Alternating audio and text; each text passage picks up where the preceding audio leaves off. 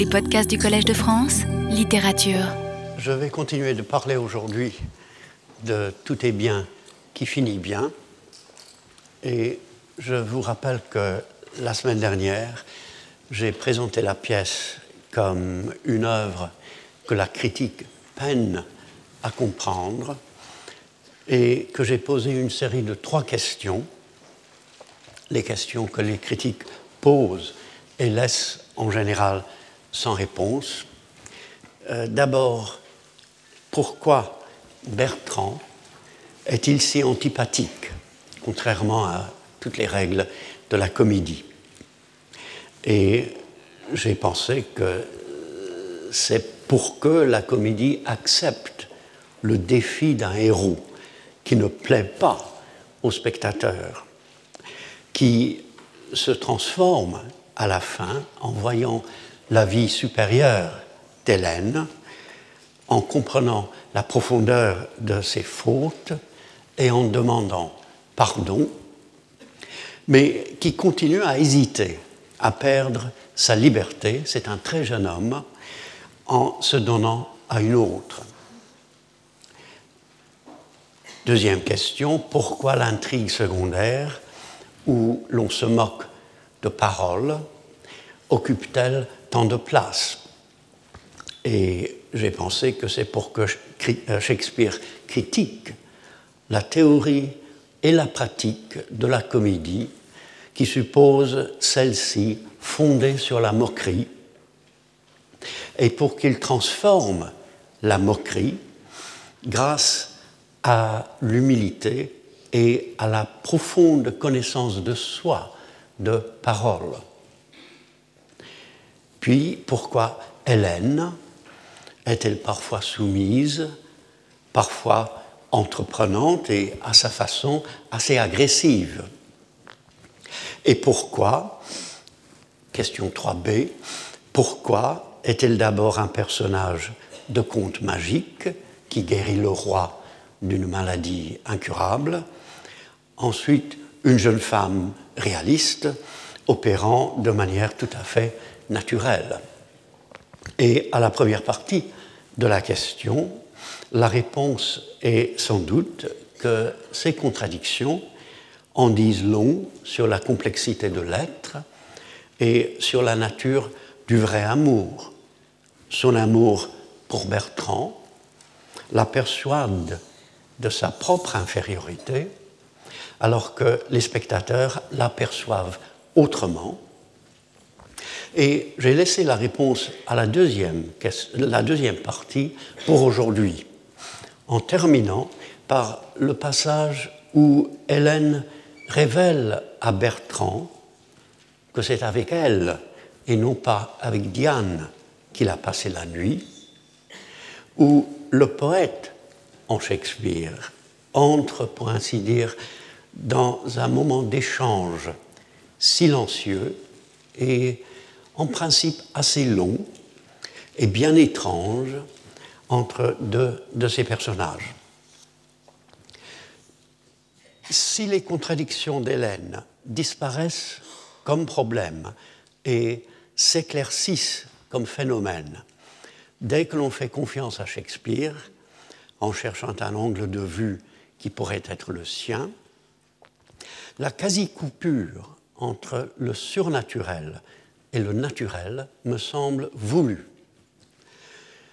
On sait que la guérison du roi s'effectue comme dans un conte de fées, pensant à la fois à cette maladie que les médecins ont déclarée incurable et à son amour apparemment impossible pour Bertrand, Hélène se dit, de nouveau dans la première scène si bien remplie, que les entreprises extraordinaires ne paraissent impossibles qu'à ceux qui en mesurent la difficulté selon le sens commun. Le roi reprend ces mots sans les avoir entendus lorsqu'il commence à croire qu'Hélène a le pouvoir de le guérir. And what impossibility would slay in common sense? Sense another way. Ce que l'impossible anéantirait, selon le sens commun, à notre sens, le sauve. Un raisonnement supérieur le rend possible. Hélène est présentée comme la preuve d'une certaine assertion biblique.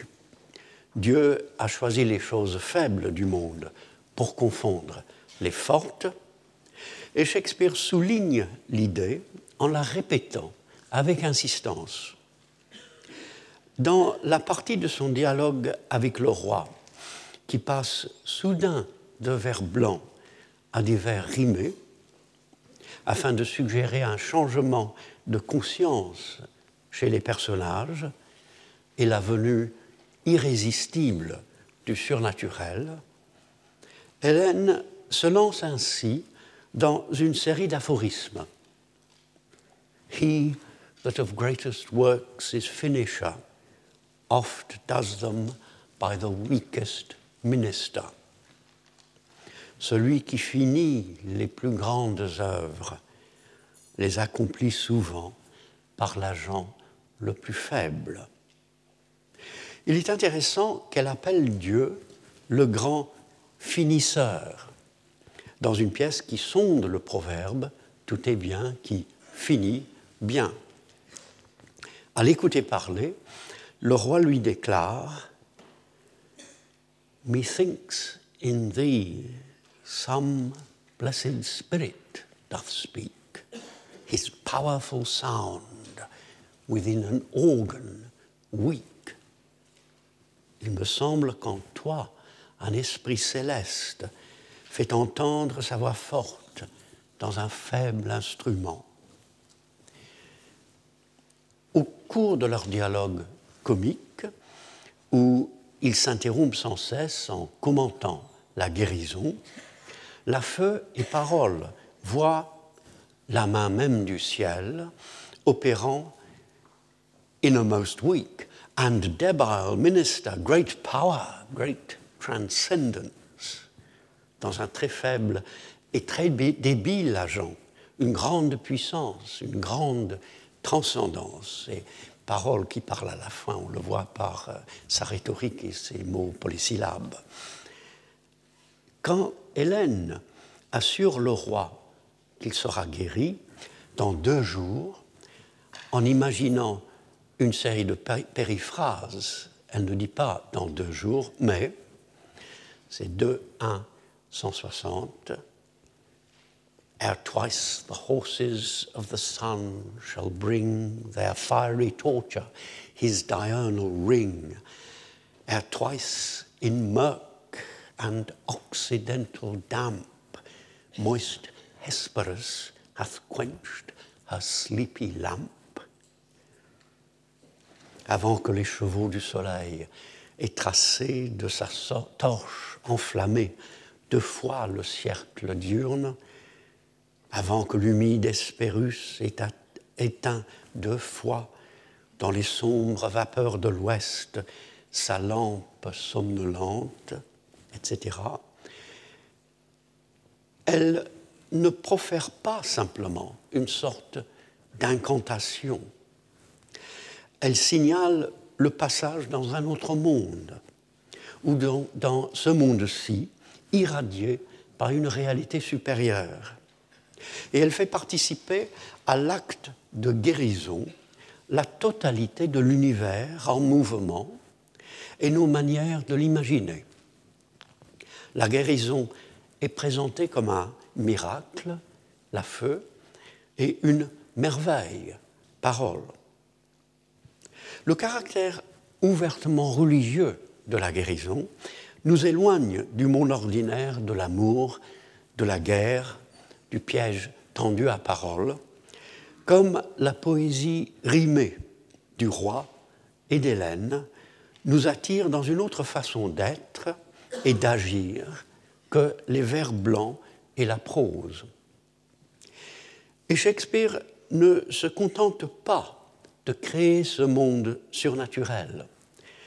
Il entre un moment dans le jeu d'Hélène afin de saisir la manière exacte dont elle l'envisage.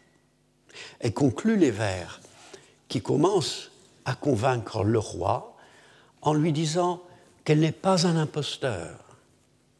But now I think, and think I know most sure, my art is not past power, nor you past cure. Mais je sais que je pense et pense savoir sûrement que mon art n'est pas impuissant, ni votre mal inguérissable. L'intelligence d'Hélène lui permet d'analyser en philosophe la petite hésitation qu'elle éprouve devant sa certitude. Elle sait qu'elle pense être certaine, mais il n'est pas absolument exclu qu'elle se trompe, et il est un peu délicat, après tout, de se porter garant de la volonté de Dieu, et à Shakespeare de passer dans la conscience d'un personnage qui s'observe. Par cette distinction entre savoir comme un acte transitif qui rencontre la réalité de son objet et savoir comme une expérience subjective, il suggère aussi l'écart entre la nature hésitante et la surnature. L'autre événement majeur de la pièce, le remplacement d'une femme par une autre, qui est d'un réalisme, disons, médiéval, a aussi une dimension surnaturelle. Hélène, arrivée à Florence au cours de son pèlerinage, rencontre dans la rue Diane, qui, par un hasard non seulement heureux, mais délibérément invraisemblable, je répète, délibérément invraisemblable, est la jeune fille que Bertrand poursuit. La bague d'Hélène que lui a donnée le roi, un peu comme un objet, euh, pardon, et qui passe sans mystère d'Hélène à Bertrand, de Bertrand à la feu et de la feu au roi, un peu comme un objet compromettant dans une farce, donne néanmoins l'impression de posséder une vertu magique, comme la bague de Beltramo dans la nouvelle de Boccace que Shakespeare utilise. Puisqu'Hélène réussit à l'envoyer au roi au moment opportun, comme elle avait juré de le faire, mais par l'intermédiaire d'un autre, Bertrand, qui ignore ce qu'il fait. D'où la manière apparemment hyperbolique dont le roi choisit de déclarer qu'il reconnaît la bague. Plutus lui-même, dit-il, qui sait comment transmuer en or les métaux vils, ne connaît pas mieux les, je cite, mystères de la nature que lui, la bague. Contrairement à la logique, mais par la force de la suggestion inhérente à la poésie, l'allusion à la nature mystérieuse et à un Dieu ancien qui la connaît rend d'autant plus mystérieux, à son tour, le simple objet qui a provoqué la comparaison. Le remplacement de Diane par Hélène est aussi l'occasion de transformer l'adultère en un acte conjugal, d'éviter le péché par une ruse à la fois religieuse et comique.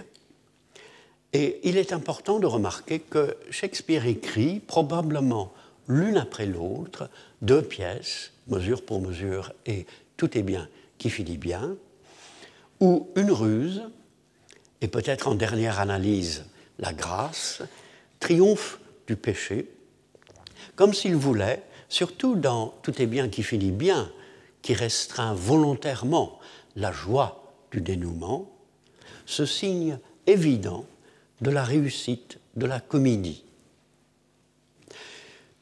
Nous sommes conscients néanmoins de passer entre un conte magique et un récit plus ordinaire, entre certains moments où des personnages sont soulevés vers une sorte d'impersonnalité par une poésie élaborée dont ils se trouvent porteurs, et le quotidien, entre le monde surnaturel explicitement chrétien, mais intermittent, et le monde naturel des convoitises et des lâchetés.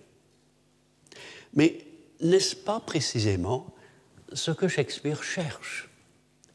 La discordance entre des types d'histoire et entre des styles d'écriture marque bien l'accès discontinu et provisoire à une réalité supérieure dans le monde comme il va.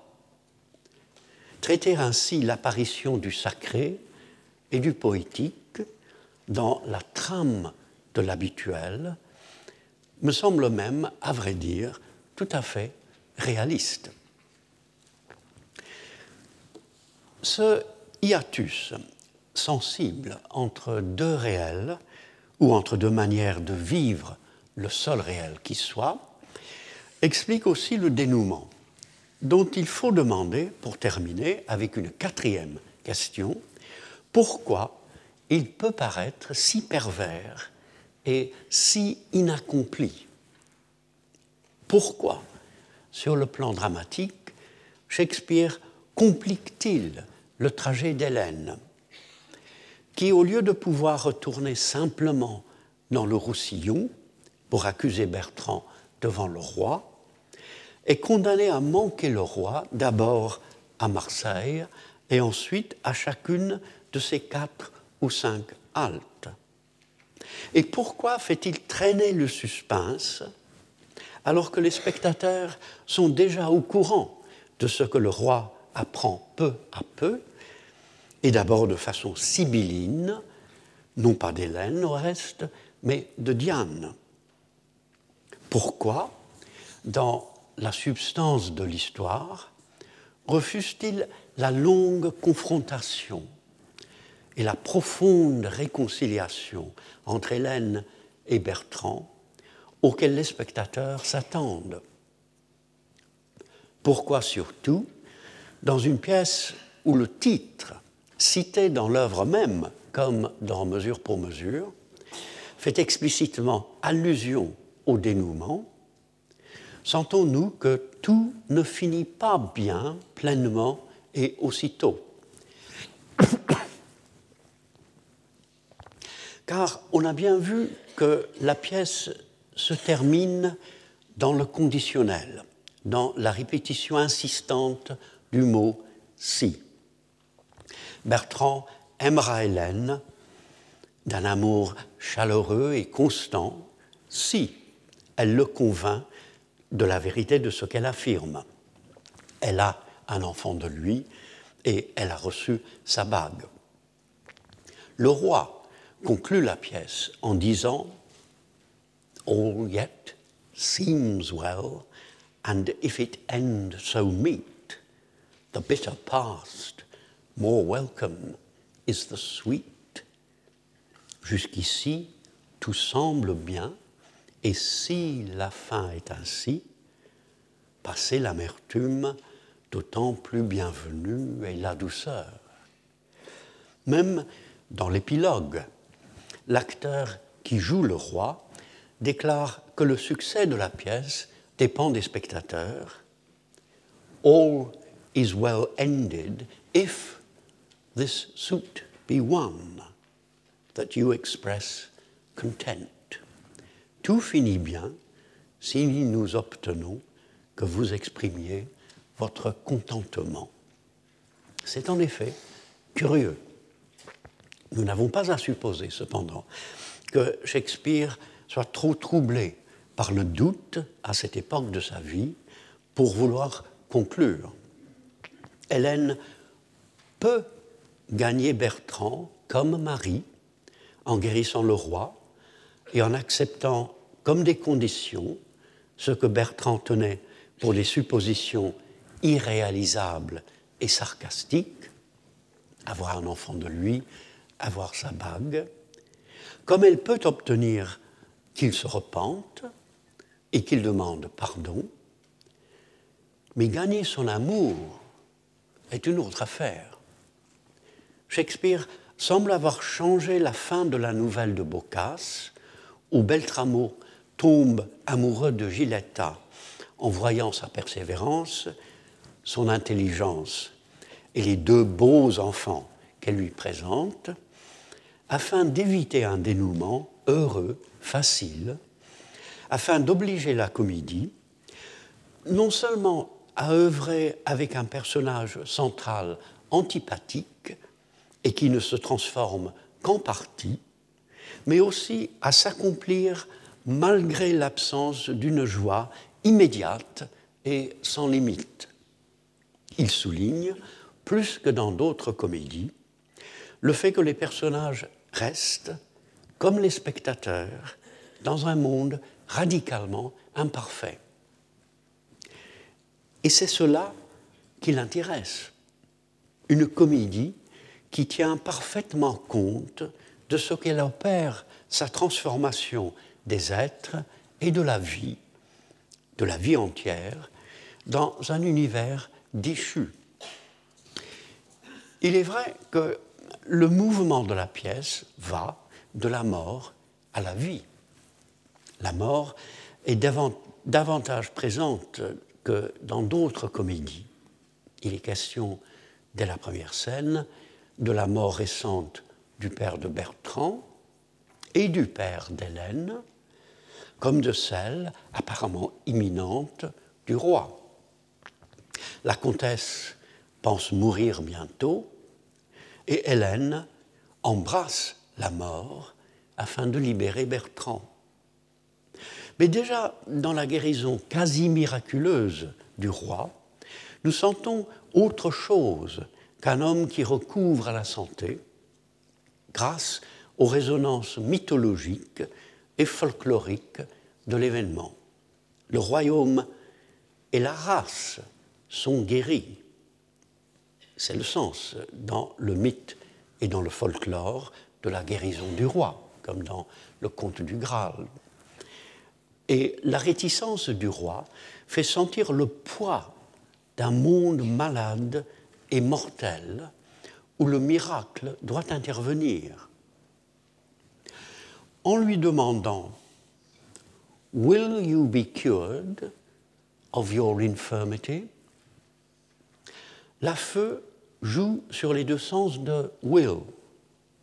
Serez-vous guéri de votre infirmité? Mais aussi, voulez-vous être guéri? Et en répondant non, le roi révèle le désir de mort qui s'oppose à la multiplication et à la fécondité, à la création incessante de la vie. Hélène, qui répand la rumeur de sa propre mort, ressuscite, entre guillemets, à la fin, comme le, font tant, comme le font tant de personnages shakespeariens, afin de représenter de la manière la plus nette la transformation qui se situe au cœur de son œuvre. Diane annonce cette résurrection dans des vers rimés, fourmillant d'énigmes, où elle se revêt de l'impersonnalité d'un oracle et où elle trouve l'autorité d'ordonner au roi de ne pas la faire saisir, arrêter, royal sire. Les vers se terminent ainsi. 5, 3, 296. Dead though she be, she feels her young one kick. So there's my riddle. One that's dead is quick. And now, behold the meaning. Toute morte qu'elle est, elle sent gigoter son bébé.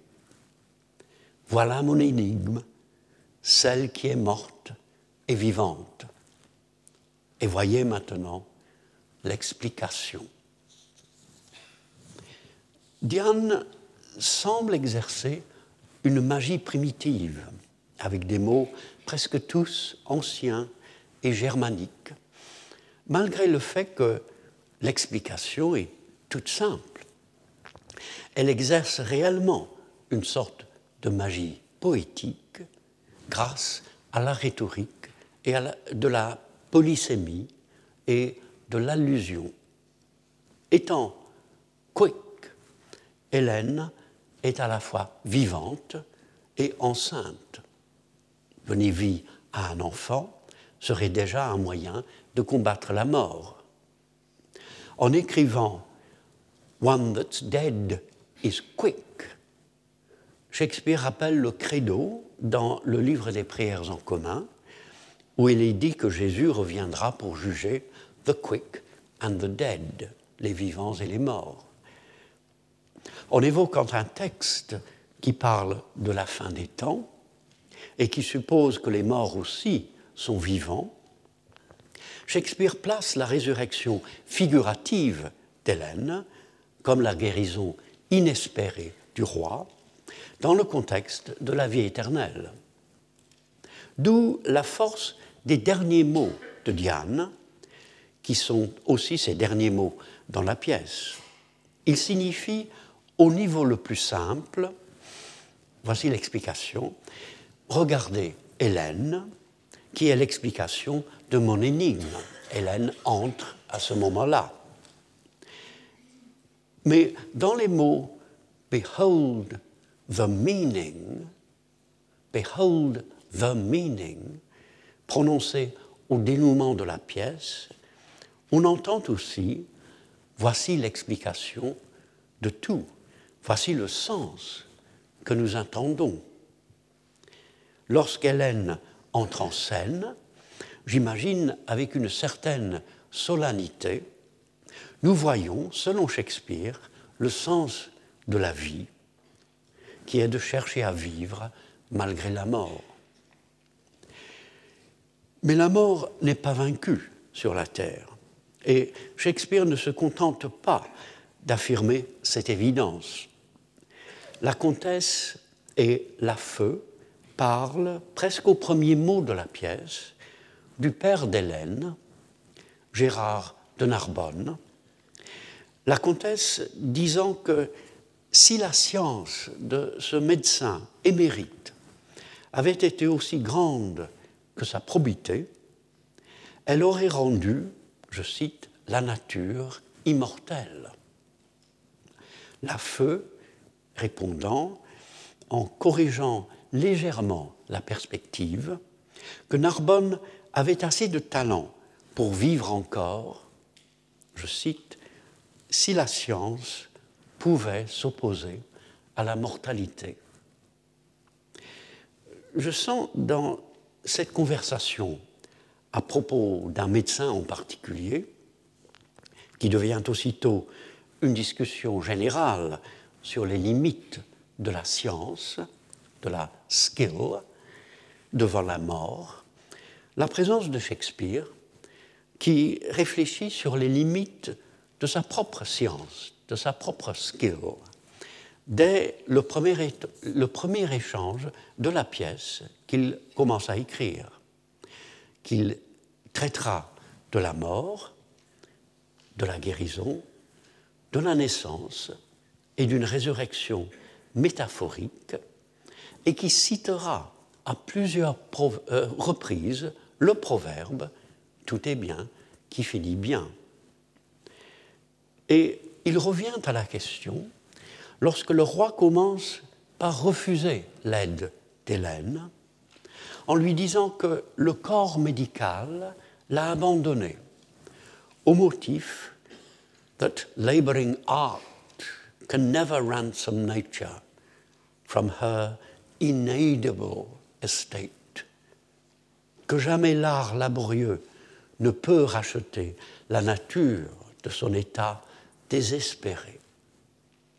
Il semble répéter ce qu'avait déjà dit la comtesse et la feu, que la médecine ne peut sauver quelqu'un atteint d'une maladie mortelle. On, on, entend tout au long de ces vers, cependant, d'immenses échos.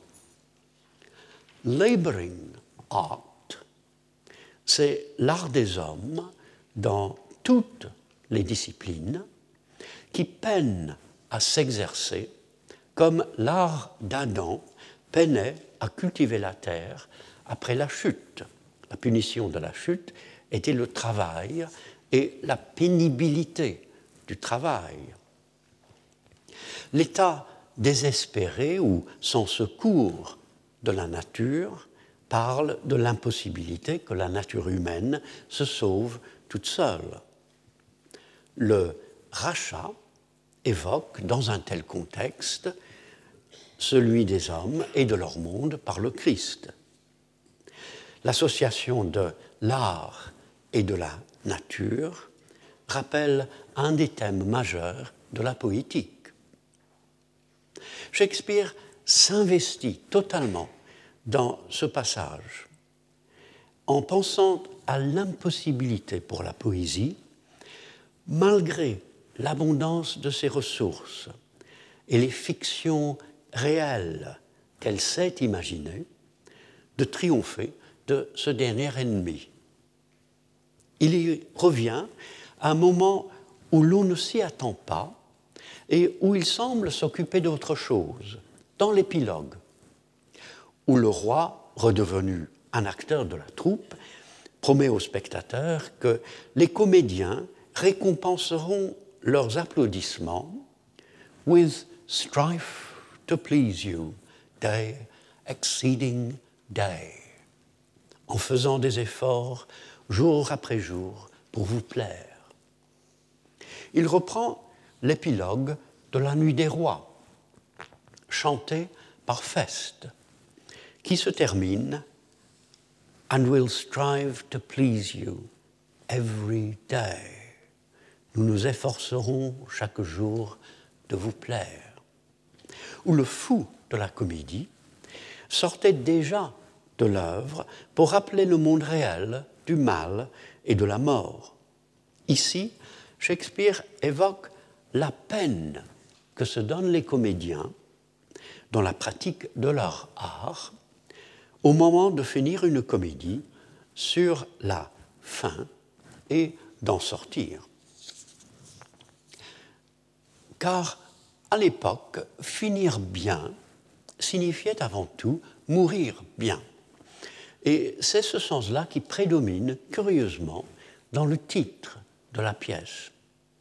Shakespeare le dit d'ailleurs dans un bref échange comique où le clown assure Hélène que la comtesse va à la fois very well et not well, qu'elle va très bien et qu'elle ne va pas bien, en ajoutant qu'elle va vraiment très bien à deux choses près. L'une, qu'elle n'est pas au ciel, l'autre, qu'elle est sur la terre. La répétition incessante du mot well, huit fois en quelques secondes, comme dans la farce, rappelle le titre et laisse entendre que tout finit bien, en effet, quand on se trouve au ciel. Voilà pourquoi, à mon sens, le dénouement est si bizarre et si inattendu le suspense dure parce qu'il ne sera pas simplement résolu. La comédie ne finit pas entièrement bien parce que personnages, comédiens et spectateurs sont sur la terre. Hélène peine à retrouver le roi, qui vient de partir à chaque fois qu'elle arrive, afin que nous prenions conscience de cette poursuite qui n'aboutit pas tout à fait, et en disant, lorsqu'elle apprend qu'elle a manqué de peu le roi à Marseille, All's well that ends well, yet, tout est encore bien qui finit bien, elle souligne, dans le voyage vers un bon dénouement, la recherche et l'attente. Il est étrange de voir Shakespeare accentuer ainsi l'au-delà, lui qui se réjouit, pièce après pièce, et dans les tragédies autant que dans les comédies, de la multiplicité de la vie et des moindres détails du, vaincu, du vécu, et qui se contente presque toujours de suggérer la dimension religieuse d'un ouvrage sans nullement l'imposer. Et il est vrai qu'ici non plus, il ne dicte pas l'interprétation de la pièce. Il écrit un dénouement qui ne dénoue pas entièrement, et il parsème l'action d'allusions que nous sommes libres d'ignorer. Les critiques shakespeariens en général ressentent très fortement cette liberté. Quand Hélène appelle Dieu, par exemple, le finisher, le finisseur des plus grandes œuvres, Shakespeare voudrait, du moins je le suppose, que nous remarquions ce mot assez rare, qu'il n'emploie qu'une seule fois dans toute son œuvre, et qui peut faire venir à l'esprit un passage en particulier de la Bible, même à l'heure actuelle, à cause de la persistance de la vieille traduction anglaise dans la mémoire des gens, dans la mémoire des Anglais. Euh, la lettre aux Hébreux appelle en effet Jésus l'auteur et le finisseur de notre foi. L'expression the author and finisher of our faith, trouvée par Tyndale dans sa traduction de 1534, ayant été reprise par Cranmer en 1539 et par la Bible de Genève en 1557, que Shakespeare connaissait, comme par la traduction dite autorisée de 1611, où le mot n'est utilisé qu'à cet endroit. Un mot qui rappelle le titre de la pièce évoquerait ainsi une fin heureuse après la mort. Un autre exemple. Bertrand, pensant avoir persuadé Diane, lui dit A heaven on earth I have won by wooing thee. J'ai gagné en te courtisant un paradis sur terre. Sachant qu'il n'en est rien, Diane rétorque pour elle-même, Bertrand étant probablement sorti, For which live long to thank both heaven and me, you may so in the end. Vivez longtemps pour en louer le ciel, et moi, vous le ferez peut-être à la fin. Elle substitue le vrai ciel à l'image traditionnelle et hyperbolique du paradis sur terre que constitue un plaisir intense, et en évoquant encore une fois la fin, elle semble la placer en même temps à la conclusion de l'histoire et au-delà de la mort. Convaincu qu'Hélène est morte, le premier seigneur dit à son frère qu'elle made a groan of her last breath, and now she sings in heaven. Gémit son dernier soupir, et maintenant elle chante au ciel.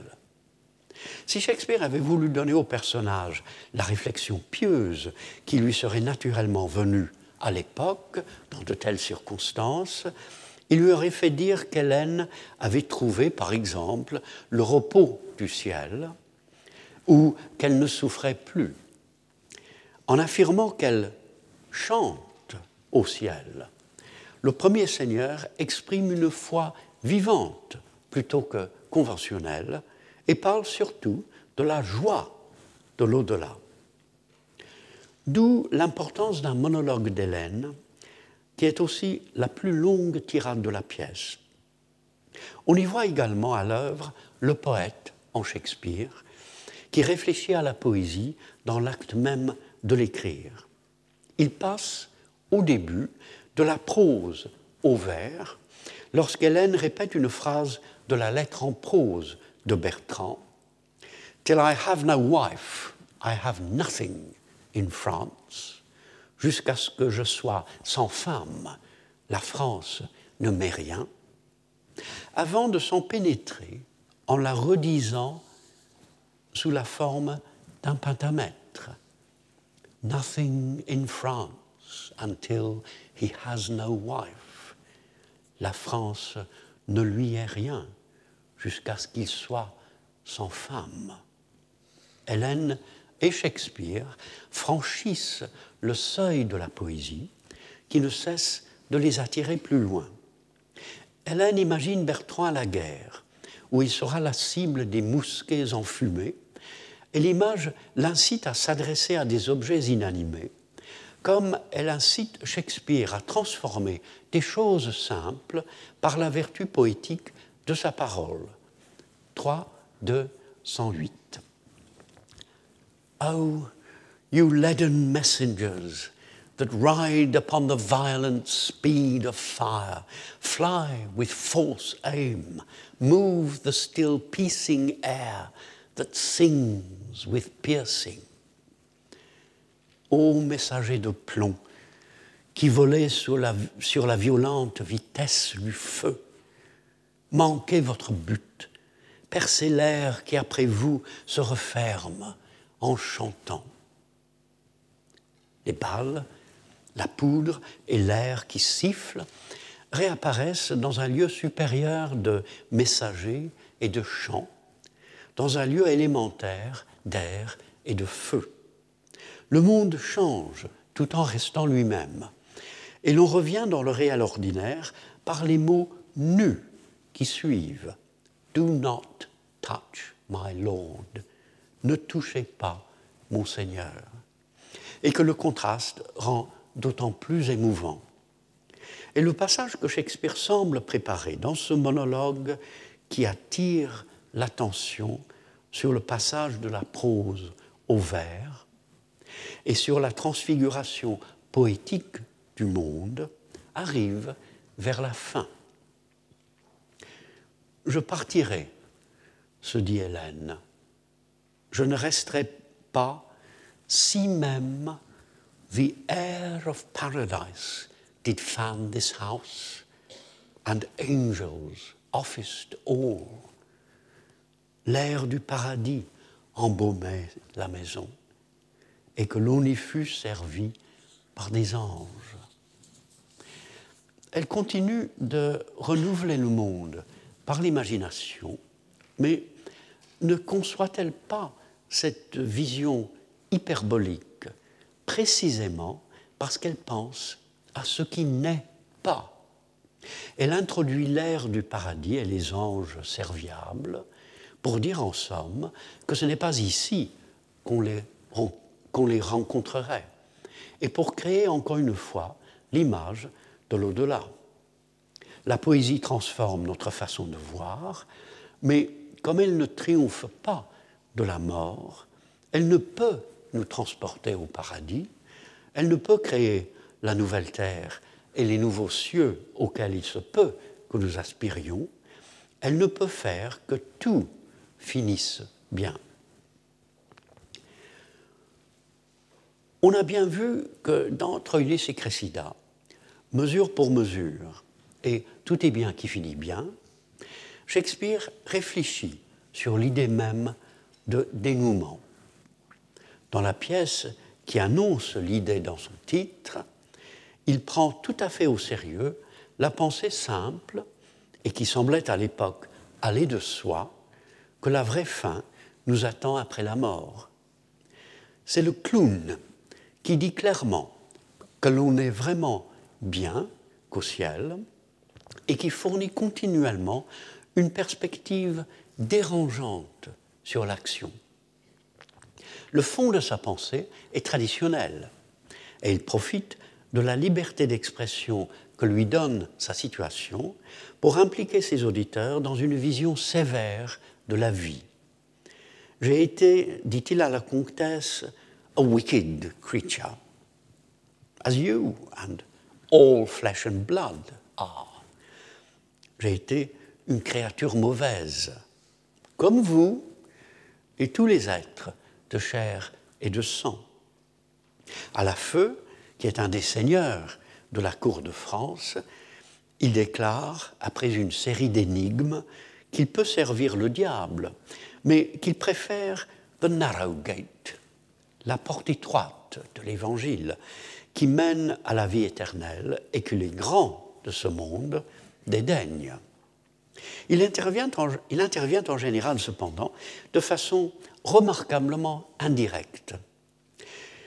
L'intendant doit attendre longtemps, par exemple, avant d'informer la comtesse qu'Hélène aime son fils, puisque la comtesse, lui ayant demandé de parler, se tourne vers le clown.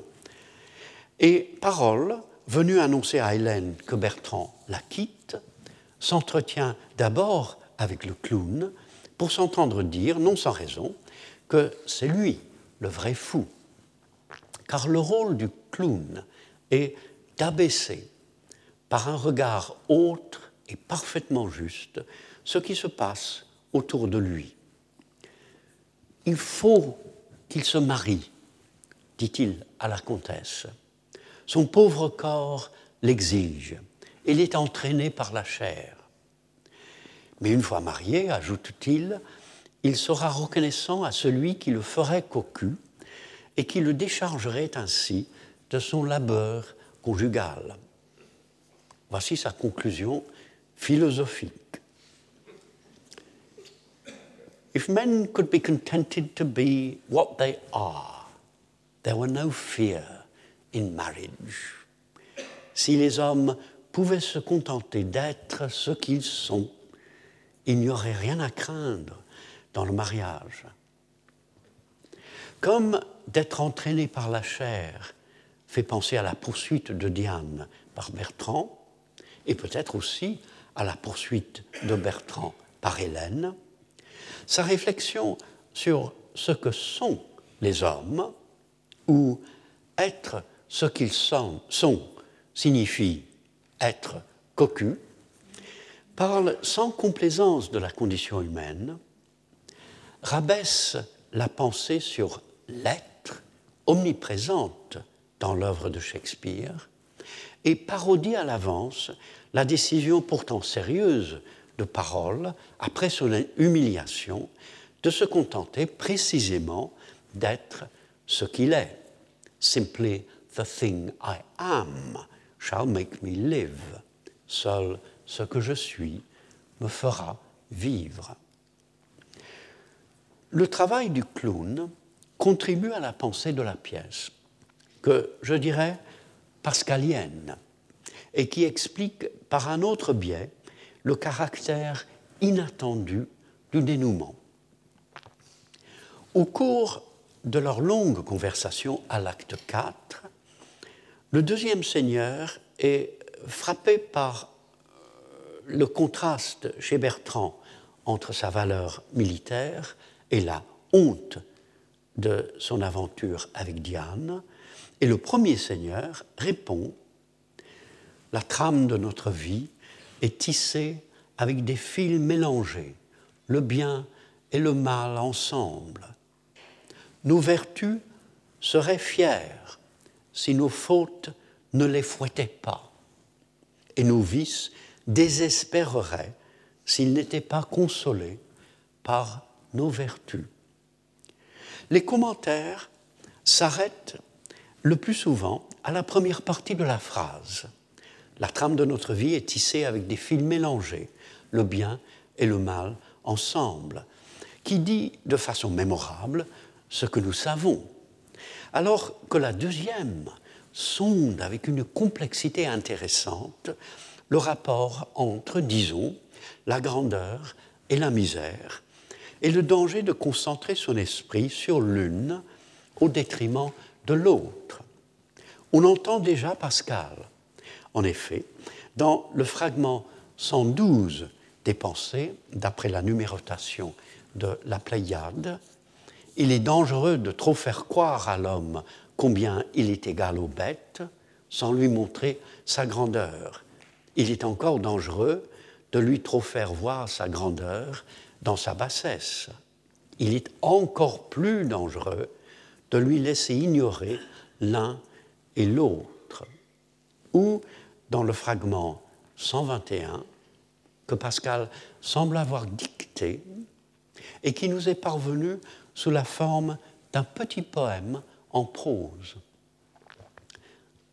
S'il se vante, je l'abaisse.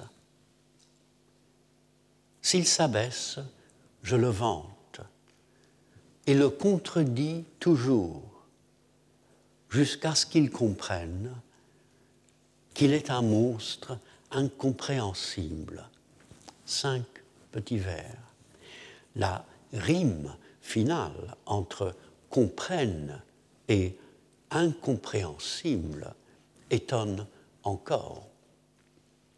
Dans le but, non pas de persuader le lecteur ou le spectateur, mais de composer la vision théâtrale de la vie telle qu'il la comprend, Shakespeare saisit l'occasion de ce dialogue, ou grand cœur, entre deux seigneurs qui ne sortent de l'anonymat que plus tard, dans cette même scène, pour dire la déchéance de l'humanité, quels êtres nous sommes, la possibilité d'une transformation radicale, Bertrand a presque été changé en un autre homme, et surtout la contradiction fondamentale dans la condition humaine qui rend impossible un dénouement parfait dans le monde comme il est.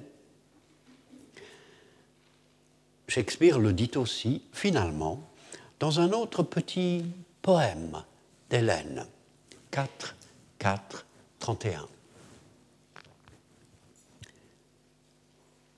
But with the word, the time will bring on summer, when briars shall have leaves as well as thorns, and be as sweet as sharp.